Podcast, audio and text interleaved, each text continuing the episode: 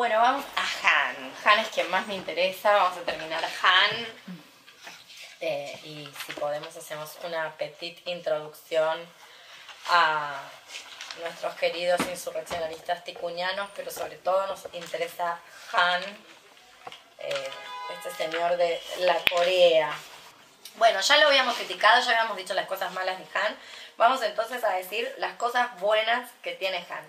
La primera cosa buena o, que a mí me importa de, de, Han es, creo que algo ya habíamos visto al respecto, es que él va, él va a analizar o nosotras podemos extraer que hay muchos tipos de poder, hay muchas maneras de funcionar del poder. ¿En qué sentido quiero decir que hay muchos tipos de poder? Hay un poder disciplinar, hay un poder de las sociedades de control, hay un poder farmacopornográfico y hay un poder que es el que le interesa a Han en este libro, que es el poder amable o seductor. El poder me gusta, le va a decir él, que es el que opera usualmente en estas subjetividades actuales que están matriciadas a partir de redes sociales, entre otras cosas, propias de lo que López Petit llamaba la época global. Lo que ahora quiero que ustedes me cuenten es qué características eh, esenciales o cuáles son las características que definen cada tipo de poder. O sea, cómo es el poder disciplinar, cómo es el poder de control, cómo es el fármaco pornográfico y finalmente cómo es el poder, o cómo opera, a eso me refiero de cómo es, cómo funciona. ¿Cómo es el poder disciplinar? Administra los cuerpos. Pero ¿cuál es, su, lo que cuenta él, ¿Cuál es su característica principal? ¿Es coercitivo? ¿Puede ser?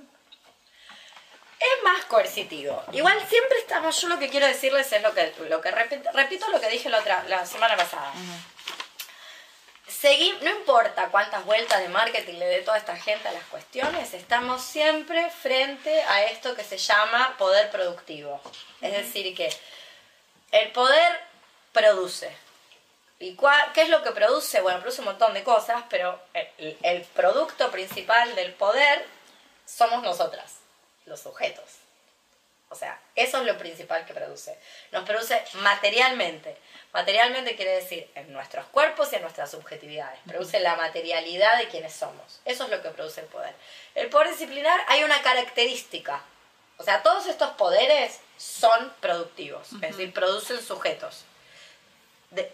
la, la, lo que la variación es cómo los va a producir. Eso es lo que varía pero todos producen sujetos. El disciplinar necesita los grandes espacios de encierro. ¿Y qué es lo que hay en los grandes espacios de encierro? ¿Qué hay en las cárceles? Y en las escuelas, y en los hospitales. Tutores y vigilantes. Hay una arquitectura visual que le inventó un arquitecto, que Benham, creo, si no estoy visitando mal, eh, que se llama panóptico. ¿Qué quiere decir el panóptico? El panóptico es una celda que por un efecto eh, de luz y también por un efecto de cómo está dispuesto, especialmente en la cárcel, permite ver todas las celdas de los reclusos al mismo tiempo y que todos los reclusos de sus celdas vean que el panóptico está ahí, pero no si hay alguien.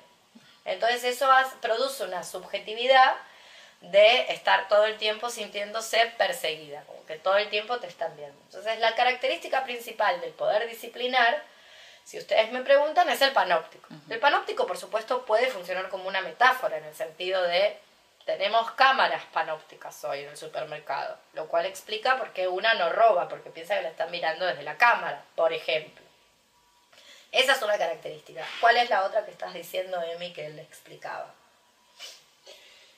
Eh, que, que, administra los cuerpos. Digo, le establece esa diferencia para después hablar de la psicopolítica que administra la psique, digamos. Exactamente.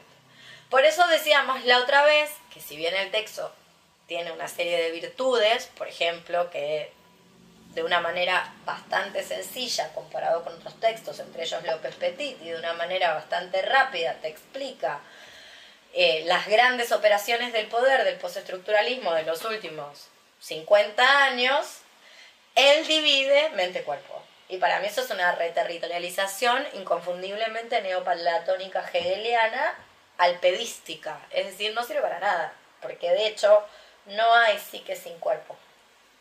Entonces, básicamente lo que está diciendo Han es lo mismo que ya dijeron Deleuze y Guattari en Mil Mesetas, que el poder disciplinar construye una subjetividad, es decir, la guerra se establece, o la, la, guerra se está luchando al nivel de los deseos. En realidad no se está luchando ninguna guerra, ningún nivel de ningún deseo, porque nadie está peleando nada, básicamente, justamente porque la, los grandes dispositivos de administración, lo que Deleuze y Guattari llamaría los equipamientos, tienen clarísimo que lo que hay que estimular son los deseos, estos deseos que Petit ya había dicho son propios de la época global, es decir, deseos que encontramos acá y en cualquier parte, y una dice, ay, una pensaba que era tan original y en realidad son los mismos deseos en todas partes. Y una dice, ¿cómo es que se producen los mismos deseos en todas partes? ¿Cómo es que el fascismo se está instalando en todos lados, delante de nuestras narices, de las maneras más estrepitosas sin que nadie diga nada? Bueno, uno de los motivos tiene que ver con esos dispositivos de producción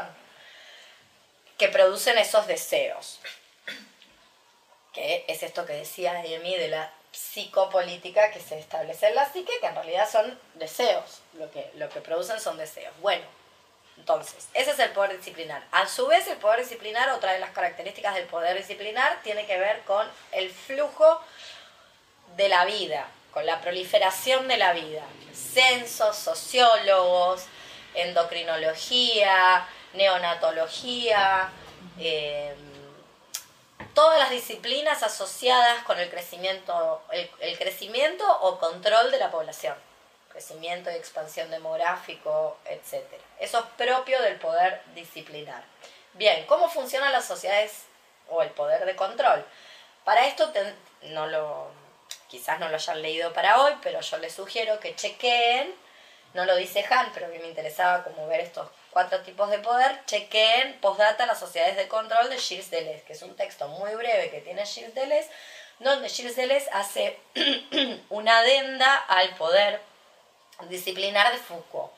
¿Por qué le hace una adenda? Porque la idea es que no, no hay simplemente en la actualidad y en la actualidad de aquel texto llamado postdata contra o a las sociedades de control, tiene diferentes traducciones, no hay solamente espacios de encierros con panóptico, hay otras maneras de producir subjetividades, de producir deseos y finalmente de producir sujetos. Por ejemplo, para quienes conocen el texto lo han podido leer, cómo opera la sociedad de control.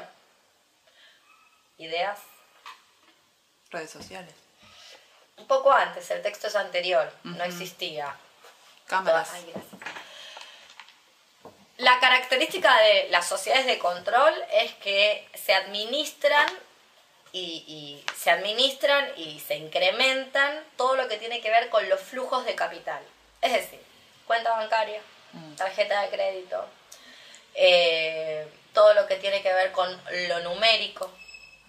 Es un poder, si se quiere, menos mm, visible en el sentido de la manera de operar y una es, miren, acá ustedes son muy jóvenes, no lo, tal vez no lo recuerden, pero Menem gana por sociedad de control. La segunda elección de Menem la gana por sociedad de control. ¿Qué es lo que había pasado? Todo el mundo tenía la vida tarjeteada hasta el 2016 y si no se renovaba ese, lo que la gente creía, el electorado creía, ese sistema de gobierno, se iba a ir todo al cuerno, entonces iba a quedar toda la gente engrampada en esas deudas crediticias que habían contraído con las tarjetas de crédito. Eso es típico de la sociedad de control. Entonces la sociedad de control opera por flujos, por flujos numéricos especialmente.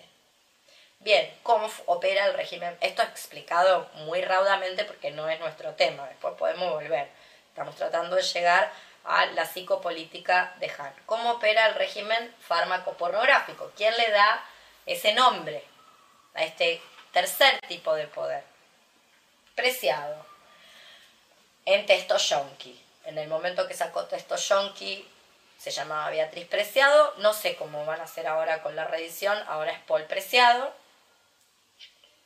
Y ahí se genera este concepto de el régimen fármaco pornográfico. ¿Lo conocen? ¿Saben algo al respecto del régimen fármaco pornográfico? Nada, cero las. Bueno, no importa. La idea, la característica, tienen que leer Testoyonki, les sugiero que lean Testoyonki, hay una edición eh, argentina, ahora sí que está como más fácil de acceder a Testoyonki. Eh, y la, la, idea del régimen fármaco-pornográfico es que se producen subjetividades mediante las dos grandes, eh, los dos grandes equipamientos rectores de la subjetividad, la industria farmacéutica y la industria pornográfica. Obviamente solidarias con el régimen heterosexual, va a decir ahí preciado en Testo Yonki. Y si bien el primer poder era bien mecánico o arquitectónicamente mecánico, el segundo poder era propio de los flujos de capital, este tercer poder es molecular, en el sentido de que se ingiere, se ingiere, se ingiere el estrógeno, se ingiere el Viagra, bueno, yo me chuto con anticuerpos monoclonados antifactor de necrosis tumoral, en fin, por vena. O sea, este tipo de poder construye subjetividad. La subjetividad Viagra va a hablar preciado en ese texto. La subjetividad Viagra que es propia de el, lo que hoy llamaríamos un heterosis, estar siempre al palo. Y es un consumo oral y molecular.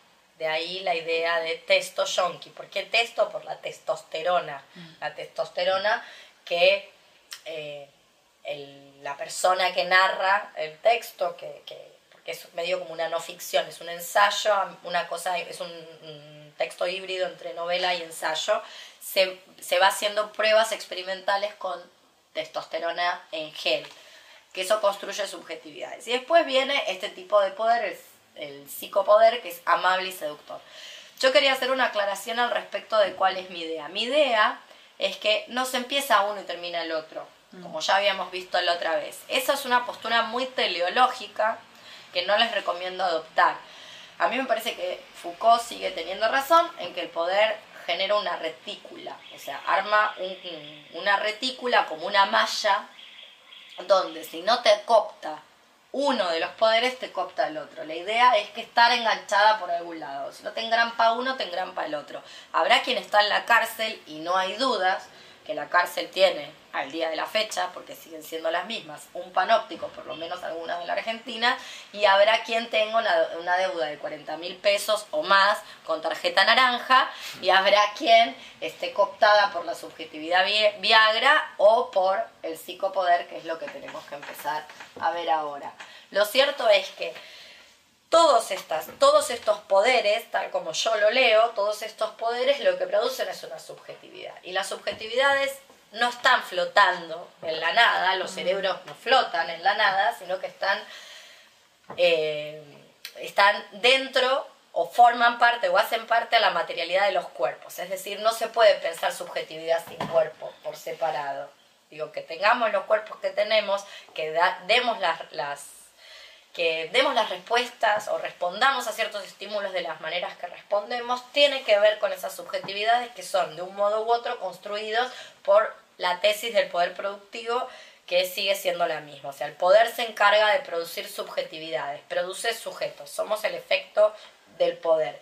Por eso, y esto también me interesa que les quede muy claro, el poder no es algo que está aplastando al individuo, yo lo levanto y tengo un individuo libre, como creen todos los contractualistas, y la izquierda clásica que forma, la izquierda clásica que llega hasta hoy, que sigue siendo izquierda clásica, que piensa el mundo contra, con las categorías del contractualismo, categorías emancipatorias, categorías de libertad, categorías de que la gente nace libre igual por naturaleza, o sea, todas pavadas.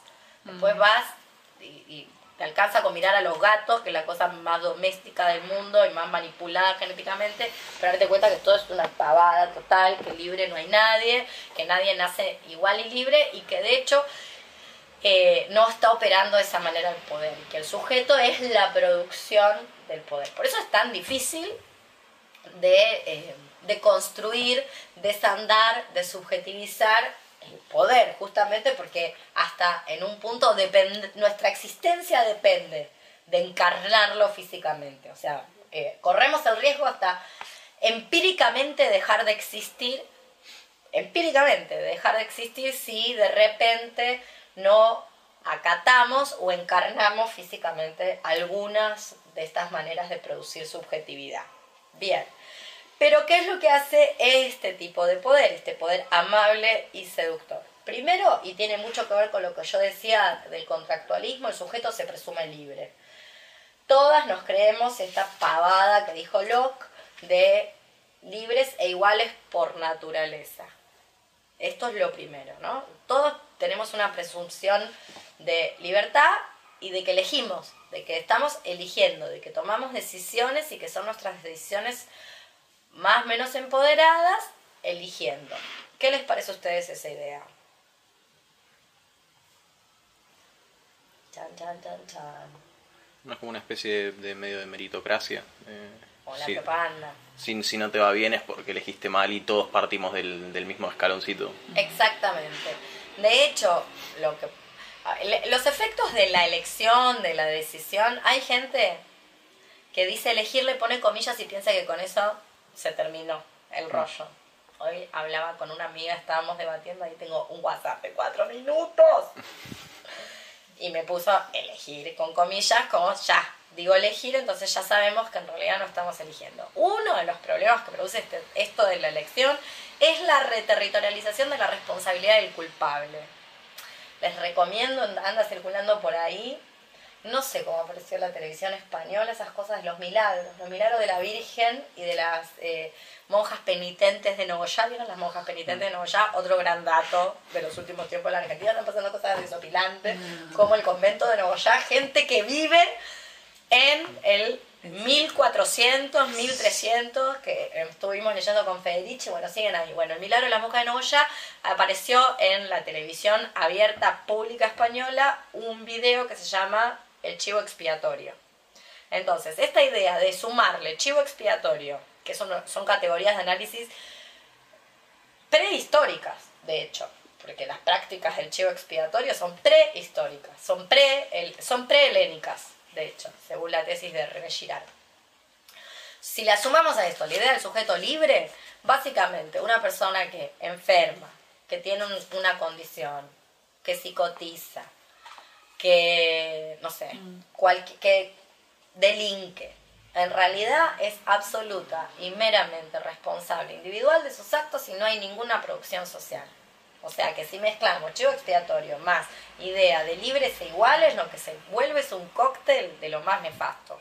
Entonces casi como que sos culpable de lo que te está pasando y toda, sea lo que sea, tu cáncer, tu muerte, tu locura, tu ataque de estrés, tu submenage, tu gripe, es todo culpa tuya y además es tuya la responsabilidad de, de manera solitaria, aislada, individual, de resolverla, lo cual se hace eterno, nadie resuelve así ni un cuadro de depresión ni una gastroenteritis, de hecho por ejemplo, ¿no? Ya habíamos hablado cuando vimos el tema de Federici, esto la modernidad tiene mucho interés de desarmar el tendido de redes que, por ejemplo, ante una crisis económica podría autosostenernos a todas, por ejemplo.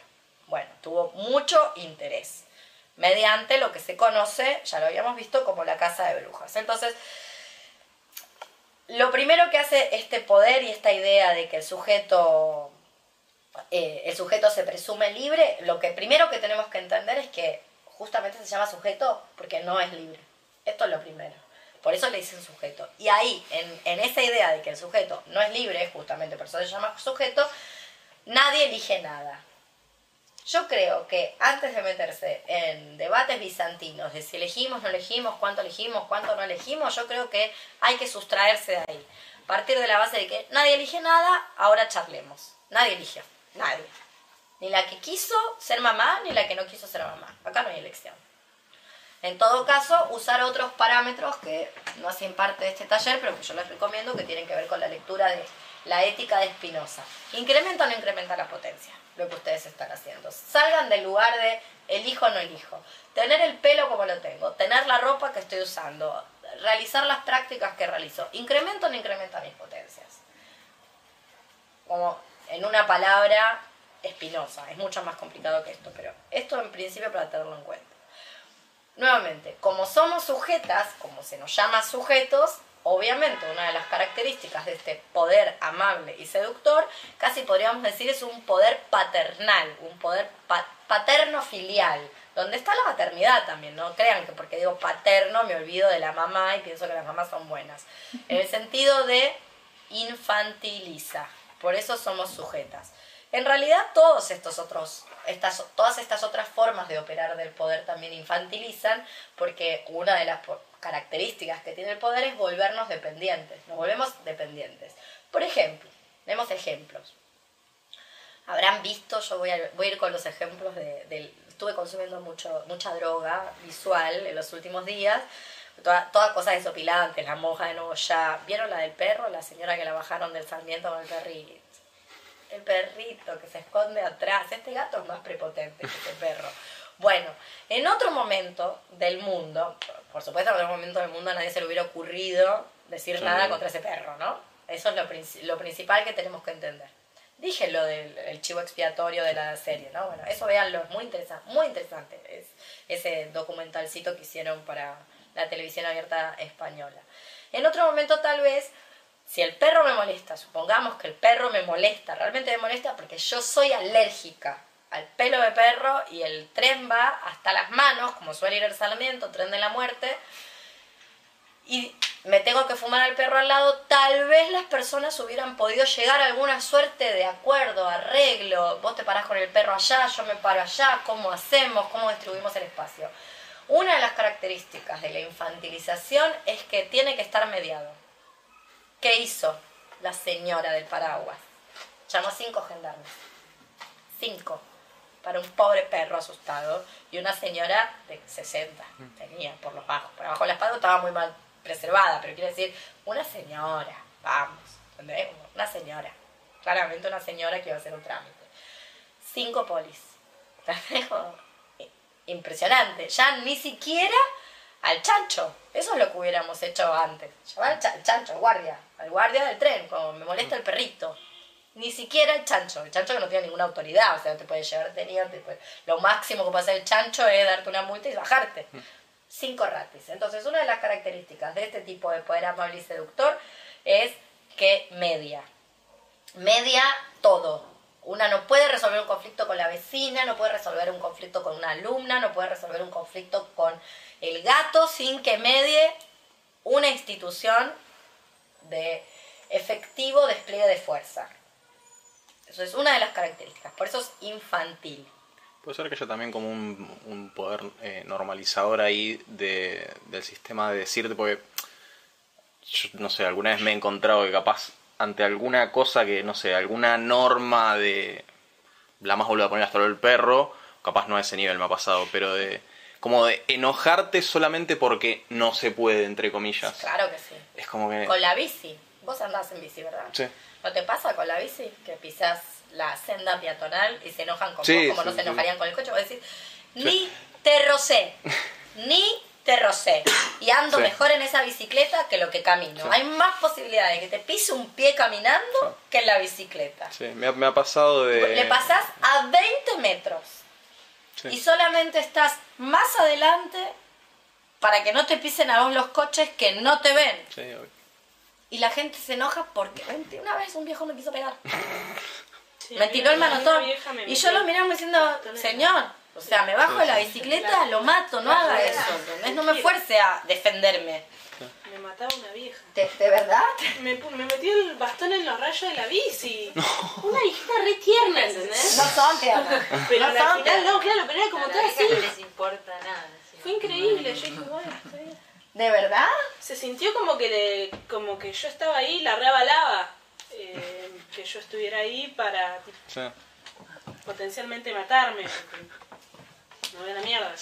Hay, hay, como una cosa así de que está inculcada en, en la gente en, mayor o menor medida. De que hay que hacer lo que dice la ley. Claro. Así sea una pelotudez. A mí me pasó de andar en, en, en skate por la bicisenda. Ah, criminal por la bicisenda y porque se llama bicisenda. no eh, es para skate. Claro, me pasó por al lado. No había nadie en la bicisenda, me pasó por al lado una persona en bici y después de que me pasa me dice, es para bicis, ¿eh? Tenía una ganas de tirarle un piedrazo en la cabeza y que se muera. Pues sí, estoy segura que no se lo dice a todos los coches que hay estacionados en la bicisenda. Digo, la bicisenda se llama bicisenda porque hay que ponerle algún nombre, pero es claramente para rodados atracción a sangre humana, claramente.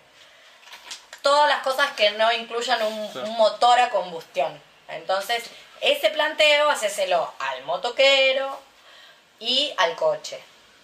No, al chabón que está con el skate, que además, si hay algo con lo que es difícil producir un accidente es un skate. Porque además va más, lento, bajás, va más lento que la bici, además. Y ya se acabó, deja de andar. Cosa que con la bici, en una de esas, no tenés tanta suerte. O sea, si, si hay algo difícil de producir un accidente, si hay algo con lo que es difícil producir un accidente y herir a alguien, es, bueno, digo, eh, involuntariamente. Involuntariamente tiene muchas posibilidades. Involuntariamente es un skate. Pero bueno, exactamente, sí. Dice Bicisenda, es como un mente cuadrada.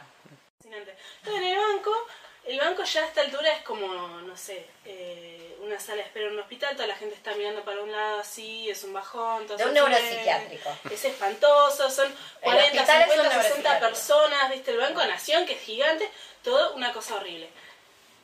Y no sé cuánto estuve ahí, una hora y media. Pasaron muchas secuencias que fueron muy cómicas, pero me parece que la que más sirve para esto es que en un momento de repente en una esquina había gente agrupada, que ya de entrada en un banco eso es llamativo porque eran como 5 o 6 personas hablando entre todas animadamente, ves si estás en el banco. Eh, y de repente entra un pibe con una guitarra y se pone a tocar la guitarra adentro del banco, lo cual es un delirio. Yo dije, no, qué bueno. Tocaba una canción de mierda, pero dije, no, qué bueno que esté tocando Adentro la guitarra adentro del banco. Claro, fascinada, ¿viste? Estaba así, yo diciendo como muy bueno. Claramente cinco segundos después viene un cana sin que nadie diga nada. Que yo creo que un montón de gente estaba sentada ahí conmigo, hacía una hora, estábamos todos ahí. A cualquiera, por más que la canción era un bajón, le parecía que estaba buenísimo que estuviese sonando una guitarra en un banco, porque el clima era asqueroso. Como. Y el policía vino a ser intermediario, mediador entre la nada, porque no solamente no existe una ley que diga no se puede tocar la guitarra dentro del banco, porque es algo que no está contemplado, creo yo, sino que nadie no se había quejado, nadie se había quejado, y vino a ser como de mediador y decirle, mira, vos acá adentro no, te voy a tener que pedir que pares porque hay reglas de convivencia. Eso fue exactamente lo que le dijo. Yo Reglas de convivencia. Apeló a eso. a las reglas de convivencia. A, a la jurisprudencia natural. No, no, Me encanta. no. Preley, Antígona. Sí, yo yo Reglas de muy convivencia. fascinada, Me quedé, encanta. quedé muy fascinada porque no, eh, no me parecía que fuese del orden de las reglas de convivencia lo que estaba pasando. Me pareció más que como policía le molestó un montón que hubiese alguien tocando la guitarra, que, que, que alguien realmente como a nivel de convivencia le pudiese llegar a molestar que eso sucediera. Eh, no, a mí me descolocó totalmente. Yo a mí nunca me había pasado algo así, ni lo de la guitarra ni ver algo así como... Fue, fue un teatro.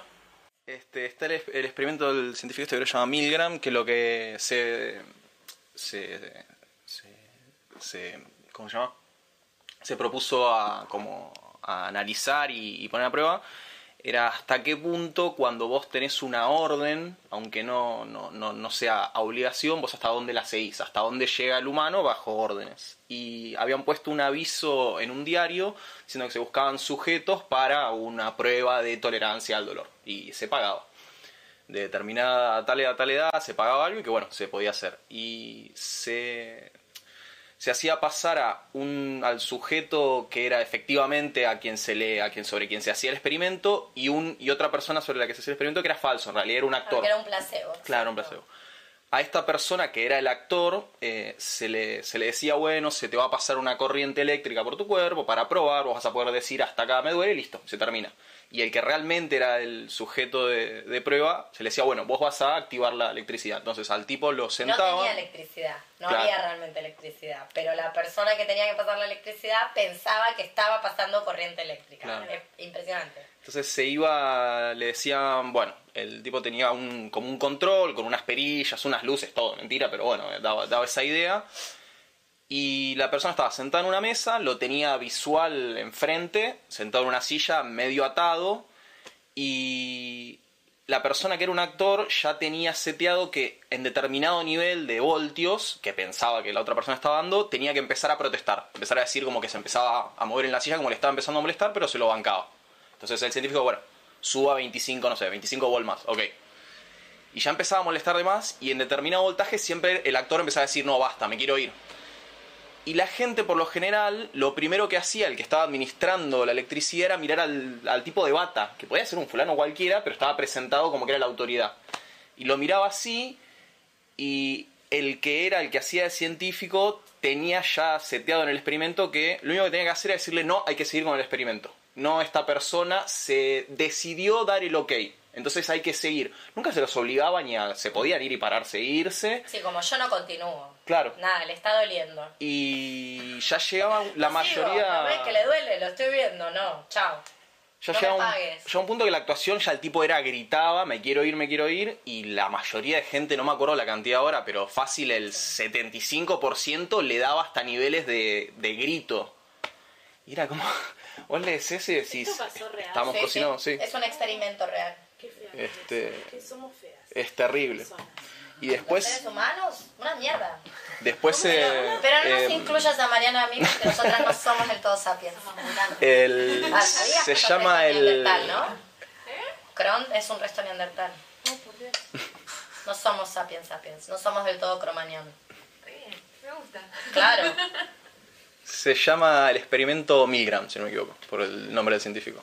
Lo han hecho, le han hecho muchas variaciones, Sí. lo han hecho con preguntas, por ejemplo, eh, yo sé que lo han hecho acá en la Argentina, en algún CBC, del tipo preguntarle a los alumnos cuánto electricidad se le puede dar a un sujeto y, y no sé, ¿entendés? Como una cantidad, yo no sé nada de electricidad, pero me doy cuenta, sin saber nada, nada es nada, que si me estás hablando de, no sé, 250 mil voltios, probablemente lo mate.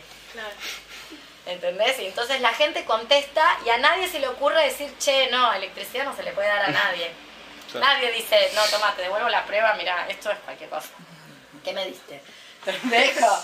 ¿Qué me diste? ¿Una prueba que dice cuánta electricidad le puedo dar a una persona? Nada, no le voy a dar electricidad a una persona, me, me rehúso a hacerlo. O sea, se han hecho un montón de experimentos del Este, estilo. este mismo tipo hizo, incluso hicieron como el, el más conocido que es ese, en una especie de lugar ambientado como un laboratorio para que la, la gente piense que tiene una formalidad, y se, se hicieron alteraciones pero cambiando. Eh, si el sujeto no estaba a la vista, mucho más era el, el rango de que sí, yo le doy mecha, Si el se escuchaban es los gritos. Sí, sí, se hacían todo ese tipo de cosas. Después se hacía si el científico se iba y quedaba solo frente a la otra persona. Se hacía si, por ejemplo, era en una casa y no en un laboratorio. Bajaba un poco el rango, pero ya el hecho de tener a alguien parado de bata hacía que la gente, la mayoría, le diera y le diera. sí. Es que también ahí delegás responsabilidad. Como Sí, era eso. Eso infantiliza, Claro. de- produce dependencia y media. En realidad hay, eh, en realidad nada, hay otra, otra bibliografía que pueden consultar al respecto, que hay una peli, de hecho, muy interesante, que es la peli sobre la vida de Hannah Arendt, que se llama La banalidad del mal, que tiene que ver con la cobertura de Hannah Arendt a los juicios, eh, lo- los juicios a los jerarcas nazis, en algún momento enganchan a Eichmann. Eichmann era un empleado, eso era Eichmann, con todo lo que eso significa. Era el señor, si no me equivoco, encargado de contabilizar cuántas personas entraban en un vagón. O sea, él se, él se encargó, él fue el encargado de meter en los vagones a la gente que después fue a los campos de exterminio. Y de decir, bueno, en este vagón puede entrar tanto y de llevar la contaduría. Lo, enganchan, lo llevan a juicio y la, la, hipo- la hipótesis maravillosa de Arendt es que atrás no hay un monstruo. Que es un, un chabón promedio que pone sellos, una estampa sello promedio, queriendo hacer bien su trabajo. Nada más. No hay como grandes odios monstruosos psicopáticos. Es decir, es uno de nosotros con el sello de la muerte. Digo, el tema es que uno no tiene el sello de la muerte, tiene un mate en la mano. Bueno, y la hipótesis de Hannah Arendt es que no, no, no hay ahí un monstruo, que es un ser absolutamente banal recibiendo órdenes sin cuestionarlas, haciendo bien su trabajo de manera eficiente, porque el tipo tiene como unas un honor por realizar bien su trabajo, que es en general lo que tenemos nosotras. Yo también quiero que ustedes la pasen bien en la clase, no sé, Marian es periodista también, quiere escribir bien su nota, únicamente que justo lo que nosotras hacemos no afecta tanto la vida de otros seres vivientes. Solo eso, por eso la banalidad del mal El, ban- el mal es absolutamente banal. en, en las entrevistas que les hacían de seguimiento, después a la gente que le decían que era un experimento y se lo explicaban, era genial las, las, do- las dos cosas de, de la, de la gente que le daba mecha a la electricidad. Las cosas que más lees era la imagen que tenían de sí mismos, de no, pero yo soy una persona bien y llevo a mis hijos al colegio y como tenían toda una imagen de sí mismos, de no, yo nunca lo podría haber hecho y le digo, me echa. Y la otra era, que era muy presente en todos, era, él se prestó, él dijo que sí al principio. Nunca cuestionando que puedes decir no en cualquier momento, pero no Sí, importaba. Nunca cuestionado que quizás el que te está diciendo sí no está sabiendo lo que dice y mejor no, ¿entendés? Sí. Como que es consentimiento, Sí. es consentimiento ABC del consentimiento. La chica borracha drogada me está diciendo que sí, ya, sí. no puede andar. No me importa si me dice sí, que me diga sí mañana. Yo la acuesto a dormir, le saco las zapatillas, le acerco el balde porque va a vomitar y mañana le dejo mi número. Toma, si mañana todavía es un sí, llámame. Sí, ahora no vale nada, ¿entendés? Ya sé que se está viniendo conmigo, pero ¿a dónde se está viniendo? Al infierno, ¿entendés? Que mañana careta me diga, ¿entendés? Yo cuando leía ese- No, la- no la- cuenta ese sí. Eso lo sabe cualquiera, no cuenta. Eso es un sí trucho, ¿entendés? Sí, me está diciendo sí. ¿Bajo qué efecto? ¿De dos damajuanas de vino tinto? ¿Patero? Bueno, no. ¿Cómo sigue caminando después de Doda Majuana? No. Yo conozco gente. No, porque Conozco gente que puede caminar y puede decirte que sí. El tema es que ese sí no cuenta. Mañana con un tecito y resaca decime sí. Ahora no. Yo el paralelismo de, de cuando ahora sale una chica a denunciar a su a su abusador, a su violador, que capaz era la expareja, un conocido, alguien de la familia, siempre está él o la que sale a decirle, ¿para qué fuiste a la casa? O... Pero es como... yo no, no sé, no, no entra en la... No, entra, no me entra en la cabeza. Sí. Es, y es, era eso, ¿eh? era la gente diciendo, y pero dijo que, dijo que sí al principio. Sí. No sabes qué decirle Sí, a una persona. Tal así. cual. no, Tal no cual. le decís nada, le metés la traba y te vas el paraguas en la, en la rueda.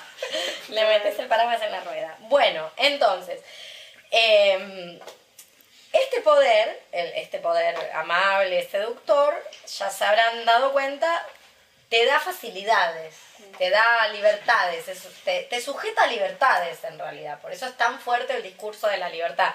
Son libertades que tienen que ver con libertades para denunciar. Vieron que ahora hay todo tipo de números para poder hacer todo tipo de denuncias de todo tipo de cosas de lo que queramos. Por eso para mí era tan importante pasar por el tema de la Inquisición, porque la Inquisición lo que hacía era infiltrar gente que denunciaba. Esto se molecularizó, estamos mucho peor que en esa época. No vemos los elementos de tortura, pero estamos mucho peor. En el sentido de eh, siempre estamos sujetas a las libertades de denunciar, de tal número para llamar y denunciar. En cualquier momento, véanlo lo del convento de Nogoyá, es muy interesante lo, lo que pasó ahí, porque tuvo que ver con un, justamente con, con las denuncias. Las denuncias probablemente muy atinadas, pero las denuncias, pero lo que el público en general, la audiencia está confundiendo, la teleaudiencia que vea las monjitas de penitentes de, de Nogoyá, lo que está confundiendo es autodeterminación, la autodeterminación de unas señoras a vivir como ellas quieran, me decía una amiga de, Entre Ríos, con la Madre Superiora, que es el problema, ¿entendés? No son la- las personas y sus prácticas como individuos, sino la señora que administra el convento el problema. Y obviamente, bueno, toda la confusión. Pero bueno, este poder, de hecho, una de las características de este poder es que exige tu participación. Entonces, le dimos una vueltita a este caso que traía Martín, una vueltita más. El poder este le dio una vueltita más. Porque sos criminal si no participaste. Si por algún motivo que sea, vos no hiciste la denuncia, también sos culpable. Entonces es como la Inquisición, que la Inquisición funcionaba de esta manera. Te iba a tocar la puerta. Si vos no, te, no demostrabas nervios, supongamos, porque no tenías nada que ver con lo que estaban diciéndote, y no tenías miedo porque decías, en casa no hay nada, eras motivo de duda. Si te empezaban a caer así en las gotas de sudor, decías, es la Inquisición la que vino a la puerta de mi casa, también era motivo de duda. Entonces no hay cómo escapar. Quien no participa, por ejemplo, denunciando, dando los nombres, diciendo quiénes, es culpable y responsable. Quien no hace la denuncia. Y quien la hace también porque, porque fue. Porque hizo lo que hizo. Entonces no hay manera de escapar. Sí. Pero lo hace con muchísima amabilidad, lo hace con cariño. Y le llama a esto tener las posibilidades, tener la libertad. Por eso el eh, Han dice que es eh, un poder amable y seductor.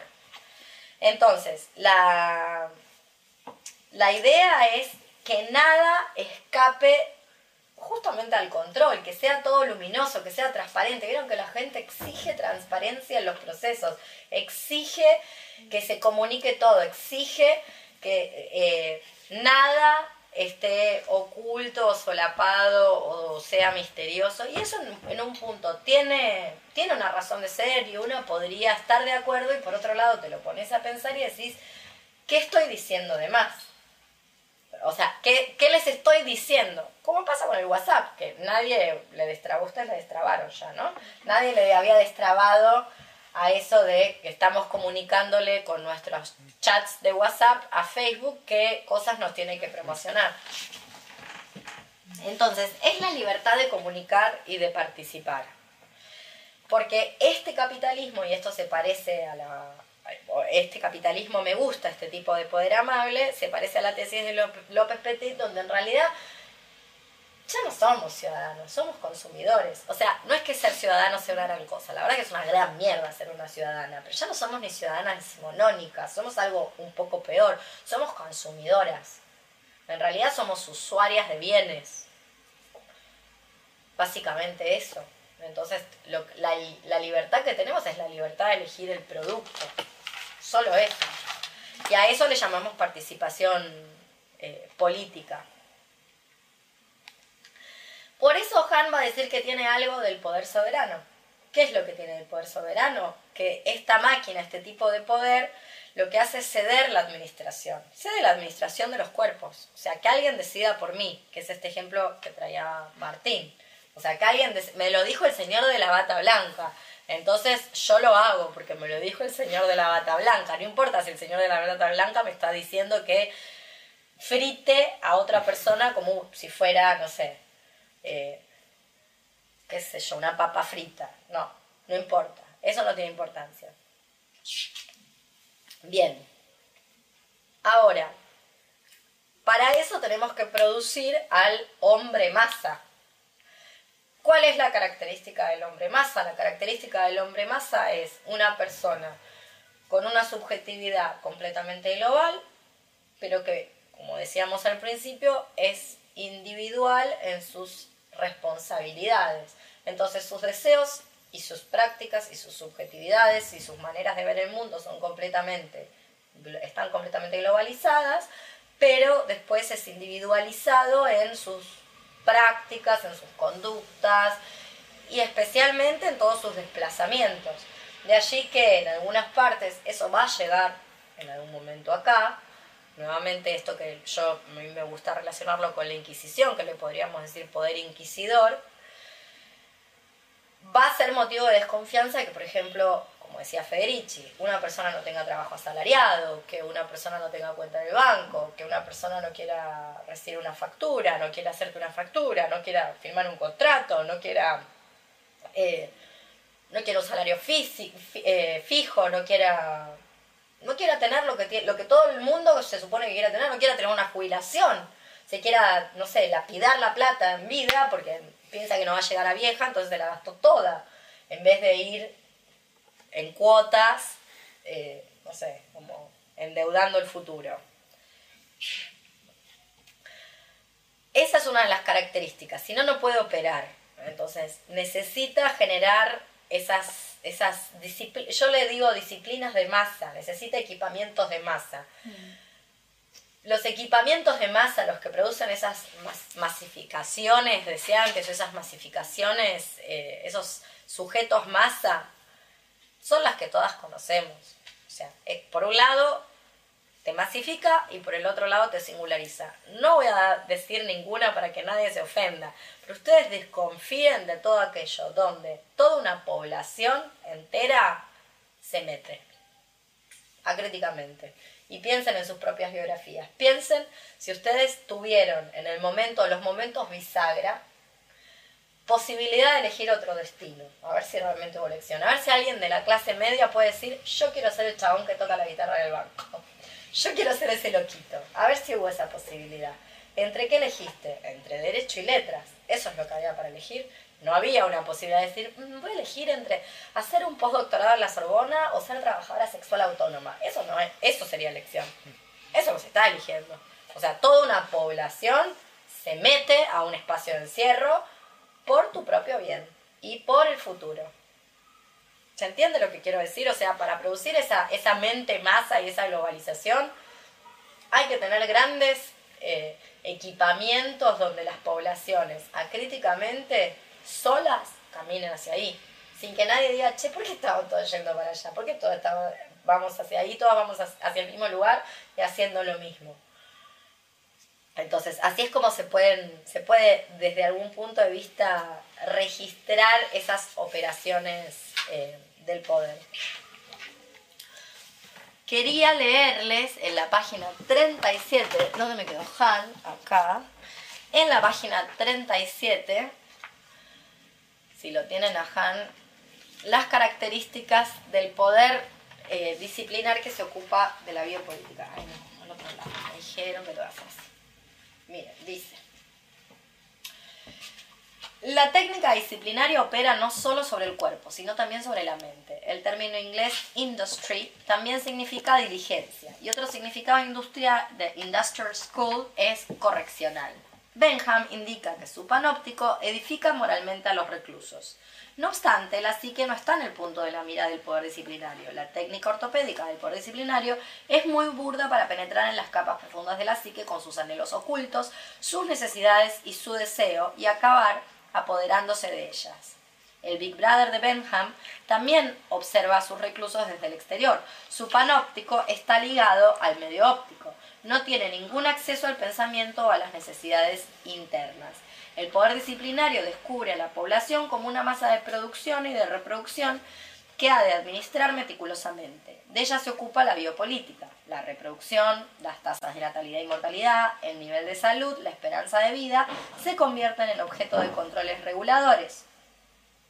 No por nada, en Argentina tenemos una ley de salud reproductiva entre, entre cuyos beneficios se encuentra la inseminación artificial gratuita, pero no tenemos una ley que contemple un aborto legal o un aborto y el aborto no punible nunca realmente se realiza o siempre hay trabas para realizarlo, o sea, tiene que ver con esto.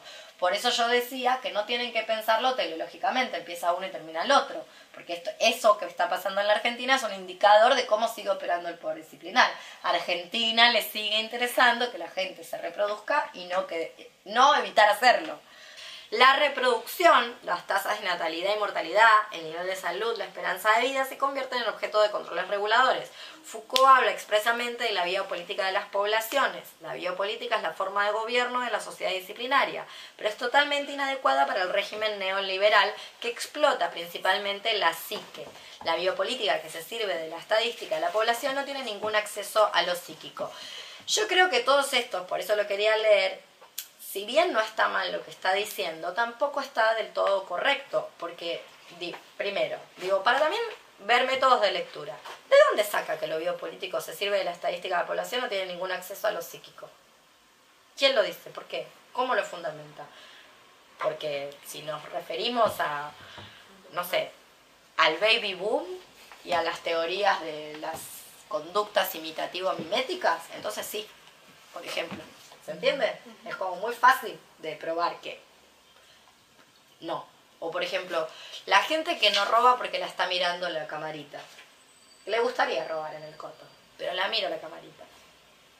¿Cómo podemos decir entonces que ese método, que es un método de panóptico 2.0, es un método de panóptico sociedad de control, eso no tiene ninguna injerencia en la psique? ¿Cómo que no? Si estamos todas perseguidas porque nos mira la cámara. O por ejemplo, las decodificaciones se deben haber encontrado con personas altamente descodificadas, lo que solemos, lo que la medicina suele llamar locos o locas, que creen que, no sé, tienen el Twitter intervenido y que los están mirando los extraterrestres. ¿De dónde sale eso? ¿De dónde sale? En la esquina de mi casa hay dos cámaras. Quiero decirles que ustedes están filmadas. Dos. Después te las muestro. Entonces, es un pasito más. Hay uno que desnaturaliza eso que todas damos por sentado y nunca miramos para arriba, decimos, ay, qué suerte está la cámara, nos está cuidando. Hay uno que lo desnaturalizó, como se desnaturalizan las cosas, medio traumático, y empezó a flashear, la que hay que flashear. Digo, si hay dos cámaras ahí, después pensar que están los extraterrestres mirándonos desde la- la estratosfera, no es tan difícil, porque están. No serán señores con antenitas, pero que nos están mirando. Yo tenía entendido que el Google me, me está, puede sacar ahora el satélite una foto acá y sacar la nuca. Entonces, no está, ¿se entiende lo que quiero decir? Como yo no estoy tan segura de esto que le está diciendo, que esa manipulación hasta el panóptico, si se quiere más burdo, no tiene una injerencia psíquica. Y eso también es un método de lectura. ¿De dónde lo estás sacando, Han? O porque venés, me vendés el libro y el libro es importado y vos vivís en Alemania, yo te lo compro sin más. Igual no está mal lo que está diciendo, en el sentido de que el poder modifica sus maneras de operar. Pero se las modifica no quiere decir que ya no opera el otro. Operan todos, cada vez operan más y cada vez son más sofisticados los mecanismos. Eso es lo que hay que pensar. Porque si no, parece que él acríticamente tiene, con, no sé, razón en todo y la verdad es que yo lo veo un poco distinto. El miedo también no es como una manera de, de ingresar adentro de la psiquis o a través de las Y el miedo está fomentado, está fomentado justamente. Y, y también el, el poder disciplinario tiene como esa herramienta a través del miedo de, de que obedezcas o te controles. Efectivamente. Hay una gestión molecular del miedo. ¿Dónde está dicho eso? En mil mesetas. Es el libro que hay que leer. Yo sé que es mucho más difícil que Han, pero hay que hacer el esfuerzo de leer mil mesetas. Es para que funcione la masa, o sea, para que, para que, para que funcione la estructura de masa hay que gestionar miedos moleculares. Por ejemplo, el lo que le decimos inseguridad, que es el miedo a que nos zarpen la bicicleta, que le pusimos candado en la esquina, que en realidad eso es el capitalismo. O por ejemplo, que nos violen. Bueno, disolvamos la heterosexualidad como régimen político y vas a ver que se acaba, o que bajan un montón las violaciones. Esa es la realidad. No sé si se van a acabar, pero van a bajar una buena parte. No tiene que ver con la inseguridad, que no es nada. O sea, en el sentido de que es un significante vacío, porque puede ser cualquier cosa al mismo tiempo, y muchas de esas cosas que le decimos inseguridad, en realidad que son? Son gestiones que tienen que ver con este sistema económico, económico, social, político, ya sabemos. Bien, entonces, eh, todo esto, de algún modo y de un modo, a mi modo de ver, más interesante, estaba dicho en mil mesetas y es para, para tener en cuenta. Pero, ¿qué nos interesa a nosotras de, este texto? ¿Qué podemos rescatar de este nuevo tipo de, de poder? Y en esto me parece que Han no la pifia, tiene razón, es que este es un poder en el que el sujeto, el individuo, se encarga de su propia producción y reproducción de matriz de inteligibilidad en el sentido de cómo él mismo se encarga, el sujeto, de leer su propia libertad. Por eso digo, somos todas usuarias, somos todas terminales, puertos USB, podríamos decir. Somos todas puertos USB. O sea, somos las encargadas de contarnos el propio cuento acerca de nuestra propia libertad y de producir nuestra propia inteligibilidad. Por eso está, habrán visto, llenos de técnicas, técnicas del yo, tecnologías del yo, diría Foucault. Pero esas tecnologías del yo actuales, a diferencia de las tecnologías del yo que analiza Foucault en su libro Tecnologías del yo, son tecnologías del yo masificantes. Mindfulness, coaching, programación neurolingüística, CrossFit, No existe el CrossFit, chicas. Lo que existe es el entrenamiento funcional. Lo que existe es ser querer, querer ser peleadora de combate y tener que hacer un entrenamiento específico para poder derribar a alguien, poder levantar a alguien, poder hacer un bloqueo, poder arrojar a alguien como en judo. Eso existe. El CrossFit es un invento, es un invento de querer todas ser, de una, tener un determinado cuerpo preformateado. A eso le decimos elegir. Conocen el aforismo que está en un libro que es muy divertido, se llama Prohibido Fumarx. ¿De dónde sale esto? Prohibido Fumarx. El aforismo es así. Tu vieja te dice, ¿te lo comes o te lo hago comer? A eso le llaman elegir. Y la Bueno. sociedad de control sería lo segundo. ¿No? No, lo primero. O sea, elegir vos comerlo. En o realidad yo creo que son todas al mismo tiempo. En realidad te lo comes y vos pensás que estás eligiendo. Y pensás que no hay una coerción. Claro. O sea, pensás que estás realmente eligiendo. Y no existe eso. Eh, o sea, el- eh, lo que él llama el régimen neoliberal presupone, a ver, genera estados anímicos, que los genera mediante los equipamientos, Facebook, Twitter, los blogs, eh, las redes sociales, el WhatsApp, el Telegram, las conectividades múltiples que en realidad no hacen más que aislarnos, nunca estuvimos, estuvimos más desconectadas, que lo que incrementan, lo que hacen es producir diseños emocionales, va a hablar. No está mal lo que dice los diseños emocionales, lo que pasa es que yo insisto, no soy yo la que insiste, insiste Foucault, insiste Deleuze, insiste Preciado. Esos diseños emocionales no son solo psíquicos como la psique estuviera escindida del, del resto.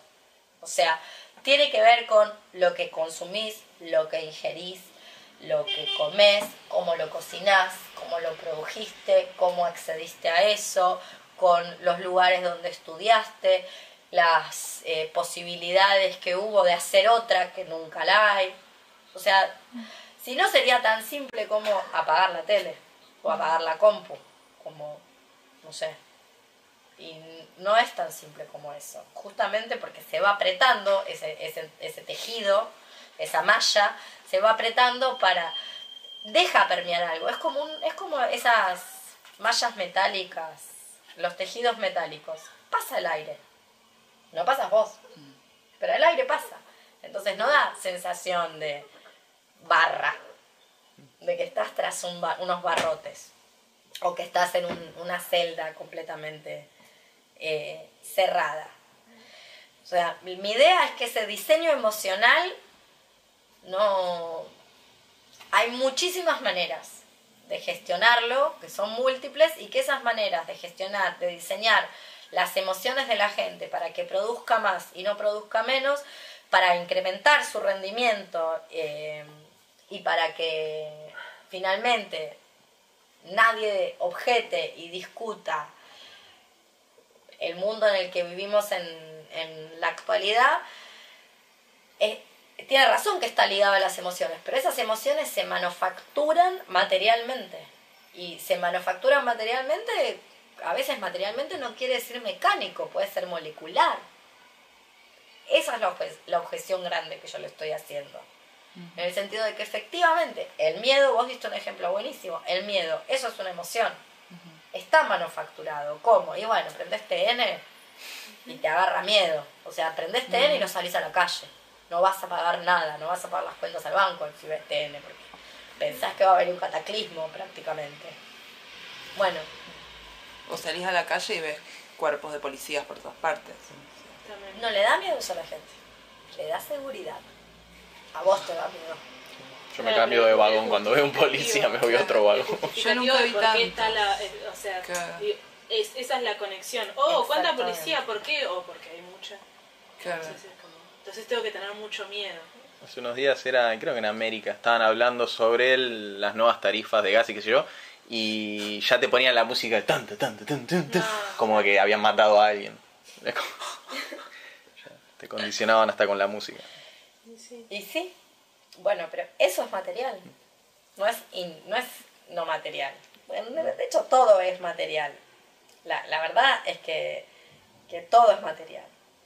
Pero bueno, entonces sí hay unas técnicas que son esas técnicas del yo que en la antigüedad producían yoes singulares y en la modernidad producen yoes masa.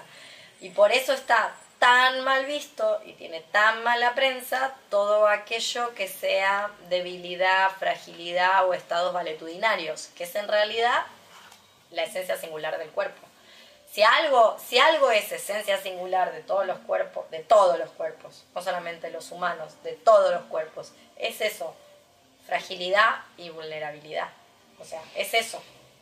De hecho, la debilidad, la fragilidad, los estados valetudinarios, es decir, enfermarse, eh, decaer, envejecer, tienen tan mala prensa en parte porque ahí hay un potencial insurreccional muy grande. Esa gente que se fue a la huelga, y no se fue a la huelga desde la conciencia, se fue a la huelga desde el cuerpo, no se fue a la huelga desde operaciones intelectivas. Esas personas diagnosticadas como autistas. ¿Qué pasó? No sale nada en el, no, no hay un rastro físico de por qué esas personas se niegan a cooperar. Se niegan a cooperar con el sistema. Bueno, ahí lo tienen, eso es un ejemplo. ¿Se entiende lo que quiero decir o voy muy rápido? En el sentido, lo que estoy intentando decir es que todas estas técnicas de administración o de diseño de las emociones están en parte pensadas para formatear cuerpos alfa. Y los cuerpos alfa son los que producen bien, los que no producen eh, pérdida, los que producen ganancia que va a ser de nuevo invertida para producir ganancia. Entonces todas esas técnicas están, en vez de pensar que en, la, que los estados valetudinarios hay potencias a invocar, vivimos en un mundo que dice trata de evitarlo. Cuando no pudiste es culpa tuya. Y esas son las técnicas del yo, que son técnicas del yo masificantes, en vez de ser singulares. En parte, ¿no? Eh, en fin. Tengo mucho más para decir, pero no voy a llegar, entonces quiero adelantar. Eh, y él habla de dos figuras, a mí me parece, me parece muy interesante esto, hay dos figuras en el horizonte político que son dos figuras abyectas, son abyectos de la política, pero que tienen un gran potencial de, contra la violencia del consenso. Vieron que él habla de la violencia del consenso, ahí le pegó, igual esa idea de Celine, la violencia del consenso. El consenso que es otra de las ideas del bien, es, muy violento. Justamente el consenso es dice senda Eso es el consenso. Todas las reglas, derecho consuetudinario. Acá hay normas de convivencia. Bueno, entonces, eh, ¿qué es? El idiota y el hereje que son las figuras de la resistencia contra la violencia del consenso. El hereje, que también le podríamos decir el iconoclasta, el que no respeta. El hereje, lo que él llama el hereje, junto con, el idiota, estas dos figuras de, la resistencia contra la violencia del consenso, también le podríamos decir una persona iconoclasta. Y yo les contaba de... Vi un videito muy chiquito, después se los voy a subir, muy divertido, en realidad, de un señor del stand-up hegemónico norteamericano al cual habían acusado de burlarse en las redes sociales de las víctimas de tal o cual tragedia, catástrofe, sobre todo catástrofes naturales o lo que fuera. Y él decía en, su show de una manera muy divertida, yo no lo voy a poder reproducir, que él en realidad no se burla de las víctimas, porque cuando estás haciendo esas declaraciones en Twitter ante tal o cual catástrofe, las víctimas no están en Twitter. Están haciendo cosas de gente de víctima, muriendo, por ejemplo. ¿No? Eso es lo que él decía. Que él se está burlando de aquellas personas que creen que se pueden meter a una red social a dar su sentido pésame a alguien que se está muriendo en el Himalaya, una catástrofe natural y que arrasó con alguna población del Himalaya y que en realidad lo que está haciendo es llamar la atención, dice. Lo único que está diciendo es, mira qué buena que soy, teneme lástima a mí, no dejes de mirarme, etcétera, etcétera. Entonces, esa persona, doy este ejemplo porque esta persona me sirve para mostrarles cómo funciona un iconoclasta. Un iconoclasta es alguien que no respeta, no respeta porque no sabe cómo, porque no tiene las herramientas, porque está modificado genéticamente para no poder, por un tendal de motivos, no respeta el consenso acerca de cómo tenemos que comportarnos. De hecho, hay un libro hermoso de Albert Camus que se llama eh, El extranjero. ¿Lo leyeron El extranjero? Bueno, en El extranjero, ¿conocen la canción de The Cure? Killing an Arab. Se adelantó a su época. eh, Camus. Bueno, Killing an Arab de The Cure está hecha en base a esa novela. La novela hay un señor francés que mata a un árabe. Esto lo sabemos todos, entramos a la Wikipedia, no estoy spoileando nada. Bueno, entonces, mata a un árabe, va a juicio. No, no lo condenan porque mata al árabe. ¿Por qué lo condenan? ¿No se acuerdan cómo era? No llora en el funeral de su madre. Bueno, entonces, rastreen, cuando vean ese documental que les digo de la casa de brujas, rastreen después todos los casos contemporáneos donde se juzgan a mujeres porque no lloran ante el tribunal. Por el motivo que sea, quizás es porque no les anda bien el lagrimal. ¿Cómo saberlo, no? Sí. Digo, esta, esta gata, por ejemplo, no sabías eso, ¿no? No le anda bien el lagrimal. No, no sabía. No, está neurológicamente modificada. No, ya me lo dijo el veterinario, por eso tiene siempre los ojos sucios y demás. No le anda bien el lagrimal. Y habría que operarla, cosa que no vamos a hacer porque ¿para qué? Se lo limpio yo con un algoncito y ya. Entonces, mire la gata, pobre, terminaría presa.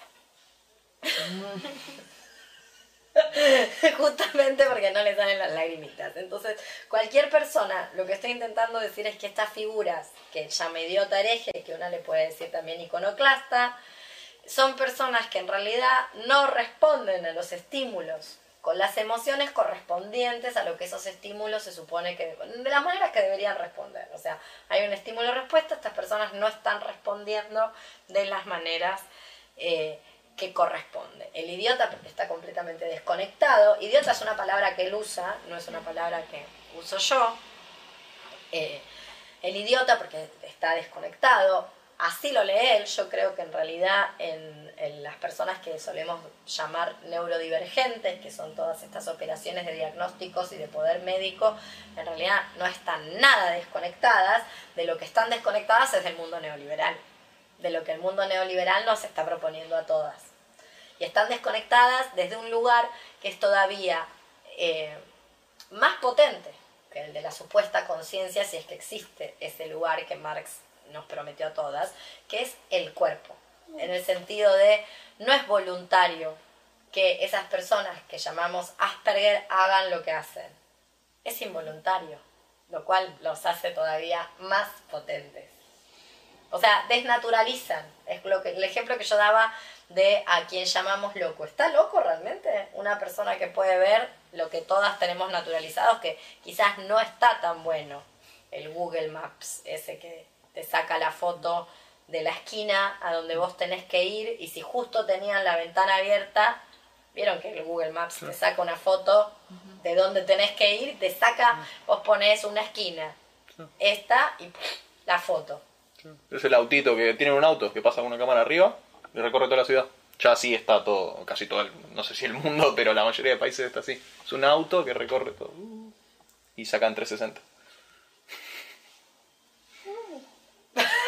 Él se me quedó mirando como- A mí todo esto del idiota me hizo acordar mucho, en realidad porque él lo, eh, en un momento él lo reivindica como, y me hacía acordar a Federici con eh, donde, donde, dónde está la luz, dónde está el lugar, digamos, el- para ¿Dónde está la resistencia?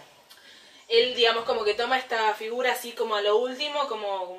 Y a mí me hace acordar mucho a la película que se llama Los Idiotas. Los Idiotas, de Lars von Lars Trier. von Trier, que tiene como una idea, quizás hacia el final varía totalmente, pero que, digamos, tiene como una idea bastante similar, que es la de hacerse el idiota para escapar un poco de... para aprovecharse de alguna manera de cómo el sistema trata a los idiotas, digamos, porque los hace porque no los, no los hace justamente vivir en la norma de tener que pagar impuestos, de tener que eh, cumplir determinada compostura en lugares públicos, se aprovechan de eso, me hacía acordar mucho esa... Sí, que es la famosa máquina célibe, nuevamente, de, de Guattari. Que la toman, esa máquina célibe, de Bartleby, el escribiente. de Melville, que es un tipo que no dice ni sí ni no. Su jefe le dice vaya y haga, y él dice preferiría no hacerlo, que no es ni sí ni no. O sea, es preferiría no hacerlo, que en inglés además es ridículo de cómo suena. O sea, ¿lo vas a hacer o no lo vas a hacer? Si vos decís preferiría no hacerlo, ¿lo haces o no? ¿Qué me estás queriendo decir? Bueno, entonces es, es conectar a máquinas célibes. Ahora, esa máquina célibe del idiota no es ni siquiera, del idiota, no, no es ni consciente. Claro. Que eso es lo, lo a, mí lo que más me gusta. Y de ahí podemos pensar que buena parte de la resistencia tiene que ver, y se le vuelve en contra la tesis a Han, buena parte de la resistencia tiene que ver con procesos que están en el cuerpo con total independencia de la conciencia. O sea, ¿quién elige tener Crohn? ¿Quién lo elige? No es una elección, no es que una dice, bueno, acá leí, por ejemplo, un texto que las invito a leer que es maravilloso, que se llama La teoría de la mujer enferma, de Johanna Hetba. Nadie dice, bueno, ahora me encantaría tener un autoinmune tipo fibromialgia, así me quedo tirada, echada la mayor parte del tiempo. Eso no es un acto volitivo consciente, ¿se entiende? Lo hace el cuerpo, chao, se fue a la huelga, adiós. Yo no participo más de esto, es una cagada. Me voy. Por supuesto se paga un costo, ¿no? Digo, no es que el idiota la pasa genial, eh, como se ve en la película, pero sí no se lo puede capturar. O, o sí se lo puede capturar en las grandes instituciones de encierro, en el régimen farmacopornográfico, sí hay posibilidades de captura, pero son unas capturas que no son las nuestras. Que son que son capturas, ¿cómo decirle? Son, es el lugar donde se nota, se nota más algo que nosotras ya no vemos. Que se nota más la operación de la coerción. Se nota más. Necesidades como hasta torturar de cierta forma Exacto. en, esas instituciones. Exacto. Se nota más que es coercitivo.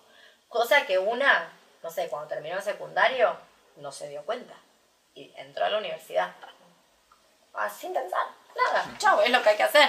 Hay que estudiar. Nadie, o sea, no sé, muy poca gente le dan la posibilidad de hacer lo que quieras. Ah, bueno, no voy a estudiar nada. Bueno, no estudies. O sea, en la clase media eso no existe. Realmente no existe. No existe decir, no, la verdad, mira, quiero ser lustrabotas. Adiós, chao. O no quiero trabajar, chao, manténganme. Ustedes me parieron, manténganme. Ahora háganse cargo de esto. que sería genial. A mí me hubiera encantado hacérsela a mis padres. Obviamente no me lo permitieron, pero me hubiera encantado. no, esto, esto es todo suyo. Así que manténgame forever. Te dan una patada en el orto y te echan. En fin, claro. Entonces, eh, lo que él va a decir, que a mí me parece muy interesante, es que lo que se explota es la libertad. Lo que hay es la explotación de la libertad. En el doble sentido del término explotar. Explotar en el sentido de, eh, de hacerla explotar, de haga boom y huele por los aires, y en el sentido de generar explotación. Eh, la libertad individual, lo que él va a decir es que es la verdadera esclavitud. En principio, porque una de las cosas que hace, y ahí estos grandes espacios, por eso insisto, Han se está olvidando que todo esto maravilloso que produjo, lo produjo en uno de los grandes espacios de encierro. La universidad forma parte. No, no está exenta de esto. Después ya vieron que se molecularizó, hay universidad online, hay cursos a distancia, bla, bla, bla, bla, pero forma parte de esas instituciones del poder disciplinar, realmente forma parte. Bueno, eh, no, no es algo que, no sé, que no hace parte de eso. Entonces, una de las cosas que hace esta, esta, este, esta explotación de la libertad es ponernos a competir. Nos pone a competir. Y ahí se arma, se arma solo el, el tema, porque en vez de ponernos a cooperar, nos pone a competir. Podría organizar, podríamos tener dispositivos que nos ponga a cooperar, pero nos pone a competir. Y en eso, eh, vieron que a mí pegarle a la policía en la universidad son dos cosas que me gustan un montón. Bueno, es algo que, digo, la competitividad en el sentido neoliberal del término, si hay un lugar donde la competitividad está intensificada y apañada y exagerada y demandada, es la universidad. Yo soy de una universidad donde la gente no te pregunta cómo te sentiste en el examen, te pregunta qué nota te sacaste. Así, directo. ¿Cuánto? ¿Qué sé yo? A mí nunca nadie me lo preguntó en, los exámenes de cinturón, nunca me preguntaron la nota. Te la dicen, te dan una nota, la, la, la. Pero a nunca nadie le importó. Lo que les importa es, rendiste bien, rendiste mal. Ya saben, todo el mundo sabe los exámenes de cinturón que después ahí delante hay un tarado que puede poner cualquier cosa, que no sabe evaluar, lo que merda sea y que lo que importante es que vos rendiste, ya tenés tu cinturón, buenísimo, chao, te vas a tu casa. Nadie te pregunta, ¿qué te sacaste? ¿Un 20? ¿Un 0? ¿Rendiste o no rendiste? Ya. Fin. Bueno, entonces, solo con, e- solo con ese dato numérico deberíamos entender lo de la competitividad.